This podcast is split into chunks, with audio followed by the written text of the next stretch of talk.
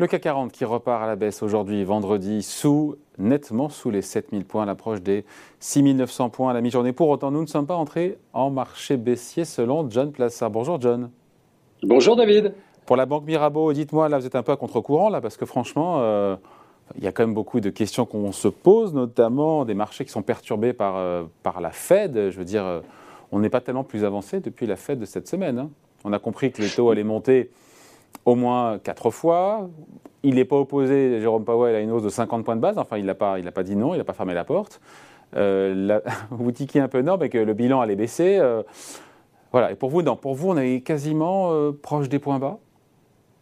Oui, tout à fait. je pense qu'on a encore globalement, difficile évidemment de donner des points fixes. Hein, je suis pas, pas technicien sur les graphiques, mais je dirais qu'on est, on est foncièrement à à environ 5%, je dirais, des points bas avant qu'il y ait, avant qu'il y ait un rebond. Il faut, faut, rappeler d'abord la, la, situation, euh, David, cette semaine, qui est une situation de, de stress. Vraiment, je l'ai appelé la, la, semaine de tous les dangers. Vous avez eu des... Bah, vous l'avez dit, la réunion de la, de la Fed, vous aviez plein de résultats d'entreprises, notamment les entreprises américaines, qui ont relevé du stress ici. Vous avez des interrogations politiques John, hein, sur, les élections. John, sur la Fed, pardon? je vous coupe, mais sur la Fed, pardon, mais on est toujours dans le brouillard. Hein.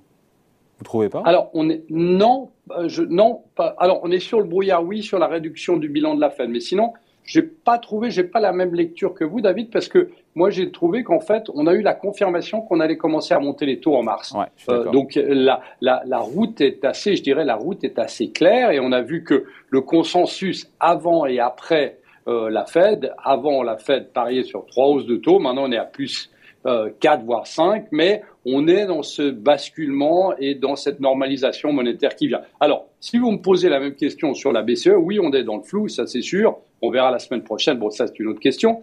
Mais aujourd'hui, la question, c'est de savoir qu'on est dans une situation, évidemment, et, et c'est très intéressant parce qu'on avait cette discussion, David, en fin d'année passée, sur la volatilité qui allait monter, et on voit que la volatilité depuis le début de l'année est très très forte, ouais.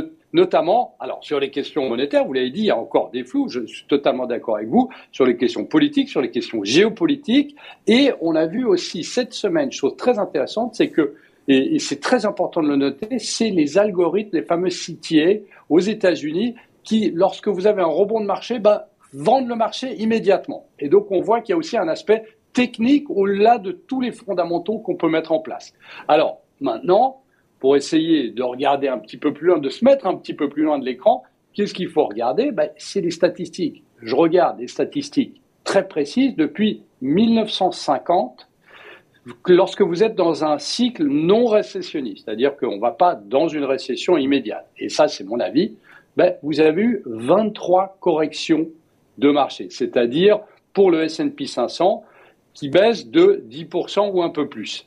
Et globalement, la correction dans ces 23, euh, dans ces 23 phases est en moyenne de moins 15%. Aujourd'hui, on est à moins 10% sur le S&P 500 et on peut on disait avant sur l'Europe ou même sur le S&P, ben on peut baisser encore de 5%. Le Nasdaq, c'est un peu différent, beaucoup plus volatile, donc on pourrait perdre entre 5 et 10% avant de rebondir. Alors, ce qui est très intéressant de regarder sur ces statistiques, c'est que depuis 1950 toujours, le S&P 500, dans un cycle non récessionniste, n'a eu que deux fois, eh bien, n'a perdu que deux fois 20% et plus. Donc on voit ici que globalement, si on se fie à l'histoire et aux éléments qu'on a aujourd'hui sur les marchés, eh bien, on est dans un cycle assez normal. Et ce qu'on oublie de dire, c'est qu'à chaque fois en début d'année, ben, on regarde au 1er janvier. Mais c'est faux. Ce qu'il faut regarder, c'est ce qui s'est passé depuis la mi-mars 2020, où on a eu une explosion littérale des marchés, et encore plus du Nasdaq, et que ici, ce qu'on a actuellement, cette consolidation, correction, ou même rentrer en marché baissier, c'est-à-dire bear market 20% plus sur le Nasdaq potentiellement, eh bien c'est tout à fait normal par rapport à un marché qui ne baissait plus. Donc, encore potentiellement, c'est ça, 5 à 10% maximum de baisse sur les marchés actions pour un rebond derrière. C'est ça le scénario euh, Tout à plausible. fait. Pourquoi? Alors pourquoi? Parce qu'il y a des arguments, hein, je ne vous le dis pas euh, comme ça. Il y a des arguments. Un, on l'a vu avec la Fed la, première chose, c'est que c'est, elle est toujours extrêmement flexible. C'est-à-dire qu'elle a clairement dit que si les marchés financiers devaient trop tanguée. Alors, en lisant tes lignes, devait être trop tanguée. Eh bien, qu'est-ce qu'il y a? Eh Elle serait plus flexible.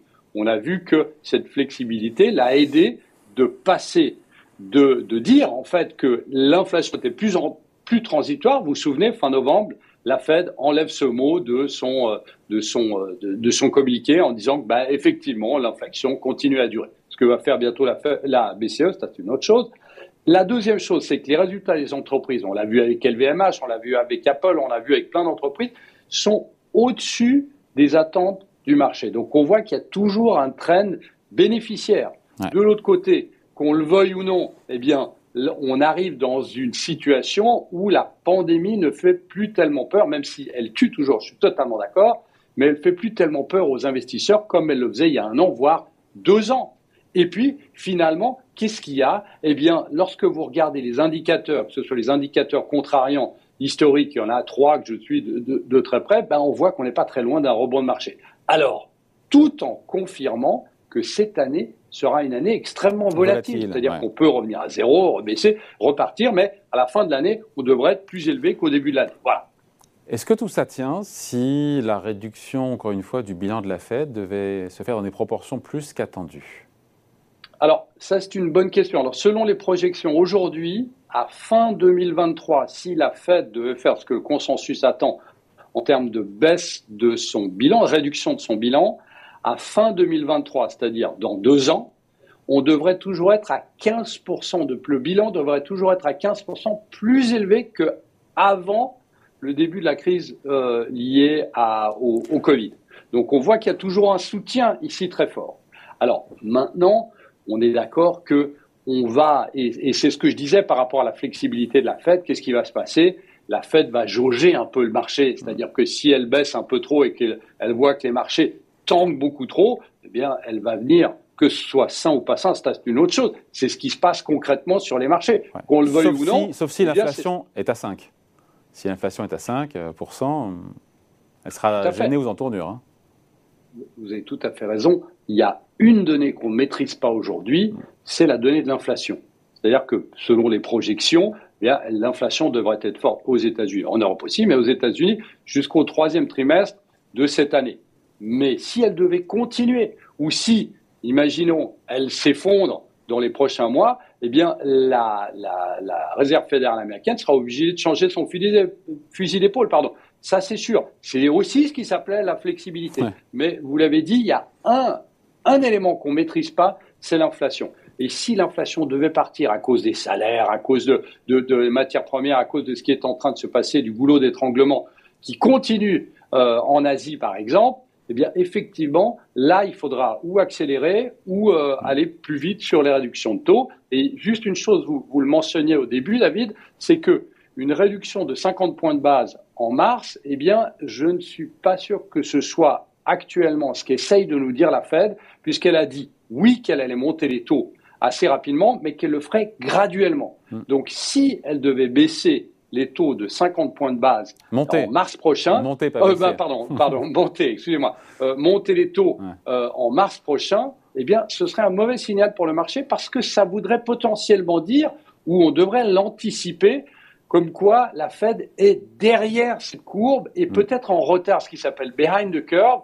Et ça, ça pourrait peut-être déplaire au marché si effectivement il ne devait pas le faire, mm. ne devait pas monter graduellement, mais monter d'une manière beaucoup plus agressive qu'anticipée. Donc votre thèse, c'est qu'on n'est pas en marché, on n'est pas entré en marché boursier baissier, mais que la correction peut se poursuivre jusqu'à encore 5% de baisse, c'est ça? Voilà, environ, hein, mais, mais je dirais qu'on n'est pas dans une situation qui est extraordinaire si on se réfère à ce qui se passe depuis 1950. Effectivement, ça ne fait pas plaisir de voir des valeurs du Nasdaq perdre plus de 50% si vous êtes investi en bourse. Alors ça, c'est sûr. Mais effectivement, on devrait être dans un point où, et je l'ai dit, les arguments sont, sont quand même assez forts, et notamment les résultats des entreprises sont absolument exceptionnels. Si on regarde les, les, deux derniers, hein, euh, sur LVMH euh, notamment, et sur Apple, ça continue oui, mais ça va la ralentir. croissance. Oui, mais ça va ralentir. à un moment ou à un autre, ça va ralentir. Mais vous savez, si je regarde les chiffres de, de LVMH, qu'est-ce qu'on voit? C'est que le relais, d'où est-ce qu'il vient? Il vient pas de la Chine.